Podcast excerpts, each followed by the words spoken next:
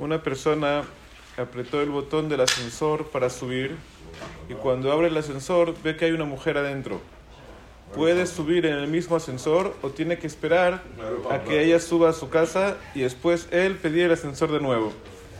En realidad, según la halajá, cuando un hombre está con una mujer, se considera ese yuhud. Y afilo con dos mujeres o dos hombres con dos mujeres, nada más en el caso que hay tres hombres y tres mujeres, ahí según todas las opiniones, no hay problema de yuhud. Pero en un caso que hay menos, es mejor evitarlo. Pero un ascensor no se va a considerar yuhud. ¿Por qué no? Por cuanto que el ascensor se abre y se cierra en cualquier momento. Y en cualquier momento pueden pedir de otro piso, pueden pedir el ascensor.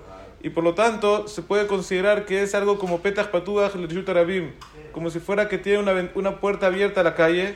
Y se puede considerar que no va a ser Ihud. Aunque hay algunos que Mahmirim que lo evitan, por lo menos cuando es al principio. Cuando entra, tratar de no entrar. Pero si ya estaban adentro, no salir. Pero según Alajá se puede permitir en cualquiera de los casos, ya que se considera que, que no, se va, no es algo cerrado, sino se puede abrir en cualquier momento. Todo esto es un edificio de apartamentos, pero si es una clínica, un lugar de oficinas, que ahí se abre mucho más frecuente, ahí según todas las opiniones va a estar permitido.